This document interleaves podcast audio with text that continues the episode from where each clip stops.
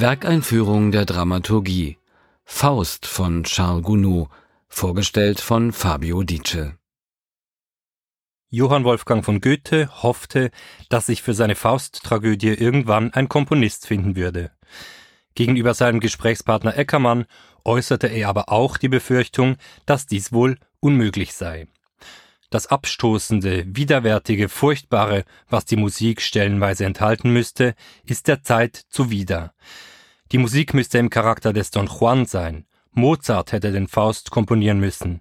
Meyerbeer wäre vielleicht dazu fähig gewesen, allein der wird sich auf so etwas nicht einlassen. Bis heute ist die Liste der Faustkompositionen bekanntlich trotzdem lang geworden, Schubert-Lieder etwa, musikalische Szenen von Berlioz oder Schumann, der zweite Teil von Mahlers achter Sinfonie und mehrere Opern, etwa von Busoni oder Riem, greifen die Faustthematik auf ganz unterschiedliche Weise auf.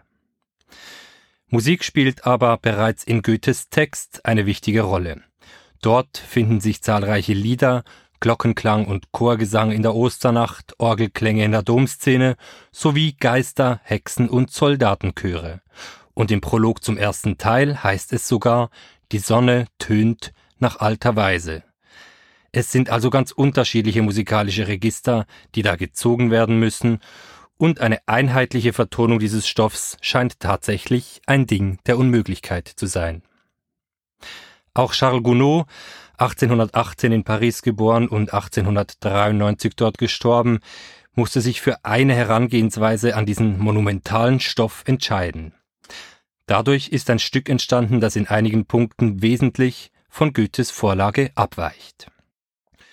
Die Faszination für die Fausttragödie verdankt Gounod unter anderem einer Begegnung mit Felix Mendelssohns Schwester Fanny in Rom, wo Gounod, nachdem er den Rompreis gewonnen hatte, für eine Weile lebte. Fanny, die sich um 1840 ebenfalls in Rom aufhielt, soll gelegentlich deutsche Musik gespielt haben, was für Gounod anscheinend ein ergreifendes Erlebnis war.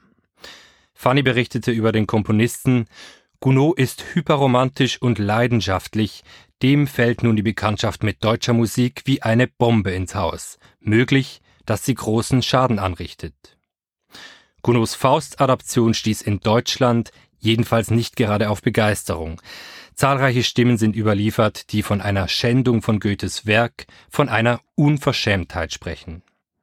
Das war aber mit Sicherheit nicht Gounods Absicht und seine Oper basiert auch nicht direkt auf dem Text von Goethe, sondern auf dem Boulevardtheaterstück Fust et Marguerite, einer Bearbeitung des Fauststoffs, die Michel Carré, einer der beiden Librettisten 1850 anfertigte. Bereits diese Textfassung beschäftigt sich nicht mehr mit der ursprünglichen gelehrten Tragödie, sondern beschränkt sich, wie der Titel schon sagt, im Wesentlichen auf das Verhältnis von Faust und Gretchen und die Tragödie um das uneheliche Kind, das aus dieser Verbindung hervorgeht. In dieser Liebestragödie, die im Mittelpunkt von Gounods Faustoper steht, zeichnet sich ein Thema ab, das für die ganze Oper zentral ist. Die beiden stammen nämlich aus völlig unterschiedlichen sozialen Verhältnissen, Faust aus einem gutbürgerlichen Milieu, Gretchen aus einer sehr niederen Gesellschaftsschicht. Die Begegnung dieser beiden Hauptfiguren findet in der Mitte im dritten Akt der Oper statt. Im ersten und fünften Akt wird der Pakt zwischen Mephistopheles und Faust geschildert. Mephisto verspricht Faust Jugend, eine schöne Frau und die Möglichkeit im Leben noch einmal alles anders zu machen, wenn Faust ihm nach seinem Tod die Seele überlässt. In den beiden Akten dazwischen, im zweiten und vierten, ist es wiederum die Gesellschaft, die im Fokus des Interesses steht. Landleute, Studenten, Soldaten und Stadtbürger treten da auf. Exemplarisch hat Gounod einige Figuren aus Goethes Drama übernommen. Da ist unter anderem Siebel, bei Gounod ein Verehrer Marguerites, und Valentin, Marguerites Bruder, der den Soldatenstand und damit den tapferen, braven Bürger repräsentiert. Als Gounod seine Oper komponierte, war in Paris vieles im Wandel begriffen. Unter Napoleon III. entwickelte sich Frankreich zu einer der stärksten Wirtschaftsnationen in Europa. Die Industrie florierte, die Städte wurden modernisiert, die großen Boulevards, die das Pariser Stadtbild noch heute prägen, entstanden, es war Geld da, Vergnügen und Luxus waren angesagt. Aber natürlich spitzte sich dadurch auch der Gegensatz zwischen der armen und der reichen Bevölkerungsschicht deutlich zu. Wenn in Gounods Faust die Engel in der Osternacht durch Landleute ersetzt und Hexen zu Kurtisanen werden, und wenn vor allem der gesamte Prolog im Himmel mit seinen Erzengeln und dem Pakt zwischen Mephistopheles und Gott gestrichen wird, so darf das nicht als Verrat an Goethes Vorlage gedeutet werden. Gounod hat seinen eigenen Faust ganz aus dem Geist seiner Zeit heraus geschaffen. Nicht Metaphysik, nicht was die Welt im Innersten zusammenhält, interessierte ihn, sondern das Leben, das sich draußen auf den Straßen von Paris abspielte. Der Regisseur Jan-Philipp Kloger und sein Team haben deshalb entschieden, die Oper nicht im Mittelalter anzusiedeln, wie dies bei Goethe der Fall ist, und auch nicht in die Gegenwart zu versetzen.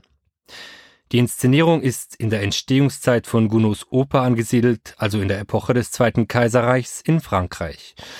Und gerade in dieser Fassung wird deutlich, dass Gounods Faust nicht ein geschändeter Goethe-Faust ist, sondern ein Werk, das sich mit ganz anderen Absichten an den Zuschauer richtet. In den zahlreichen Chor- und Gruppenszenen scheint in dieser Inszenierung etwas von der Grande Opera durch, die jeweils in großen Tableaus angelegt war. Die Tanzszenen erinnern an Offenbachs Opera Buff und die große Zeit der Varietés und Vergnügungsviertel.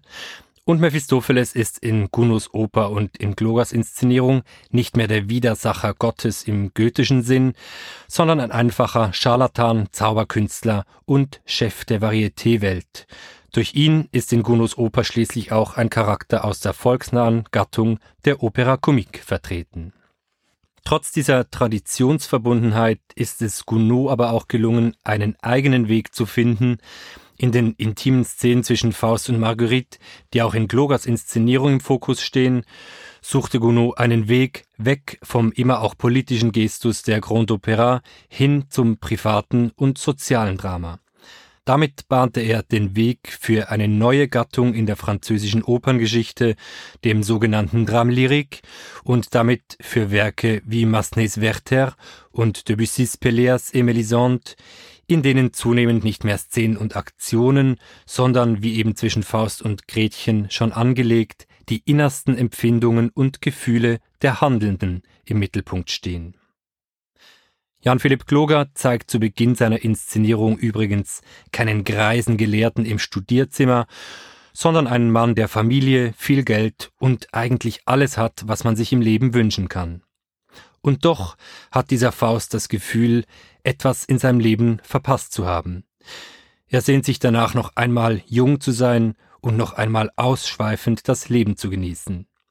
Gerade in diesem Punkt sieht Kloge auch eine Parallele zur heutigen Zeit, in der das Verlangen nach Genuss und Vergnügen kaum weniger stark geworden ist als vor 150 Jahren. Er findet es deshalb aber nicht nötig, die Handlung in die Gegenwart zu versetzen, sondern überlässt es dem Publikum, sich selbst im Fremden wiederzufinden. Faust von Charles Gounod, vorgestellt von Fabio Dice